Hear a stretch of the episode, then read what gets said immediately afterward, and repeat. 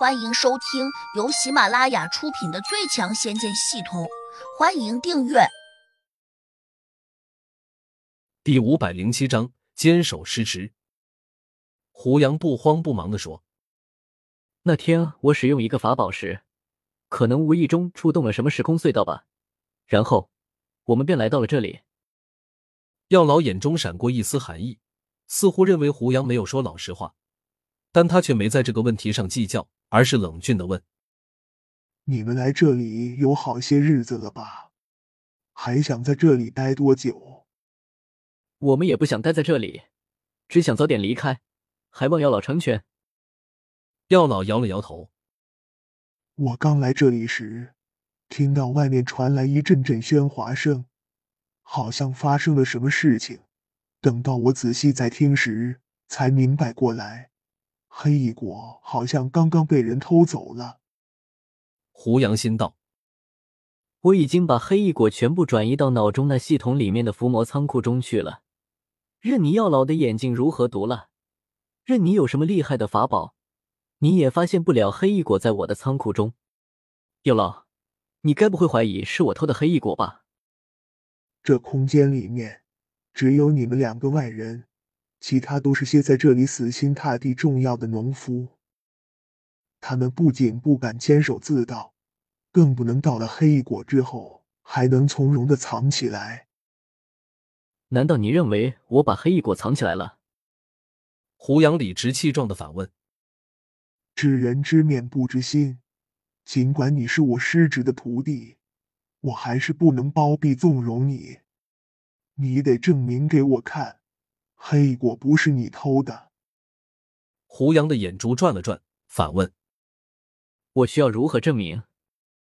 药老说：“你要么让我相信，黑果被人偷走时，你没有去过那边；或者，你能拿出证据告诉我，谁是偷到黑翼果的小贼。”我和兰波在这里喝酒，整个晚上都没有出去过。兰波醒来后。他可以为我作证。药老不置可否，转头对其中一个跟随说：“把今天值守黑翼谷的人带进来。”转眼间，有个熟悉的面孔被带进来了。胡杨瞄了一眼，心道：“这不是商田吗？”商田先是对着药老行了一个跪拜大礼，然后才又毕恭毕敬的说：“请药老你明察，黑翼谷一定是被人偷走的。”说这话时，他紧紧的盯着胡杨，嘴角浮起一丝冷笑。他似乎在说：“我斗不过你，但是药老今天一定会替我收拾你的，小子，你等着受苦吧。”药老冷冷的问：“被谁偷走的？”说。商田指着胡杨说：“这里只有他一个外人，肯定是他。我还怀疑偷走黑翼果的人是你呢。”商田顿时急得满脸通红，大叫道：“你血口喷人！我商田是什么人？这空间里面的伙计全都知道。虽然我们之间不对付，甚至你对我意见很大，但是这件事情你却冤枉不了我。”胡杨依旧冷冷的看着他，不急不躁。“那你给药老说说看，谁把黑翼果给偷走了？”商田一怔，瞪着胡杨说。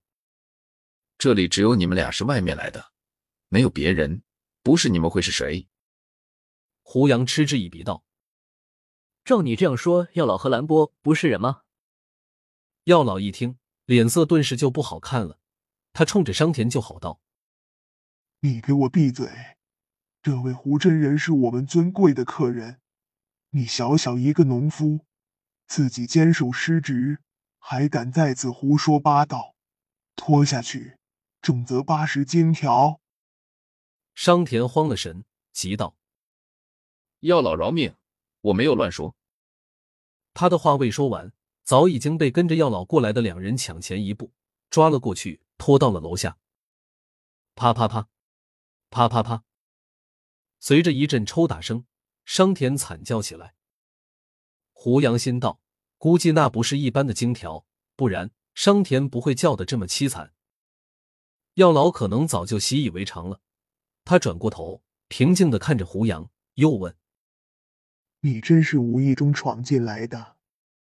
我并不想进来。药老若有所思，转头又瞄向了兰波。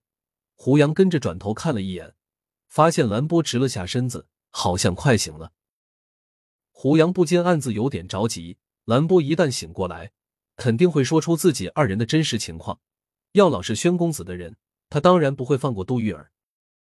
胡杨不免又有点后悔，早知如此，刚才就应该给兰波多下些药。可现在后悔已经来不及了，得想办法阻止兰波醒过来。药老，我这里有几瓶好酒，还没有开过的，想送给你品尝。胡杨眼珠一转。马上从注物戒指里面取出三瓶酒，递给了药老。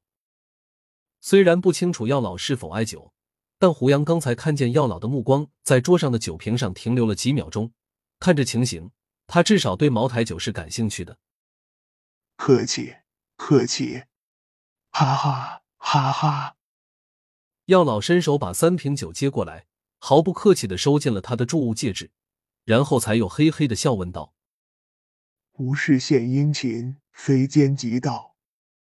说吧，你有什么要求？我们这次来，没想到会在这里耽搁，现在只想尽快拜访我师傅，还望姚老成全。行，我这就带你们出去。药老答得很干脆，这还真是拿人手短，吃人嘴软呢。哪知药老正要带胡杨和杜玉儿出去时，兰波竟突然苏醒过来，他惊讶的叫道：“药老，你怎么来了？”胡杨心里一震，暗道了声不好。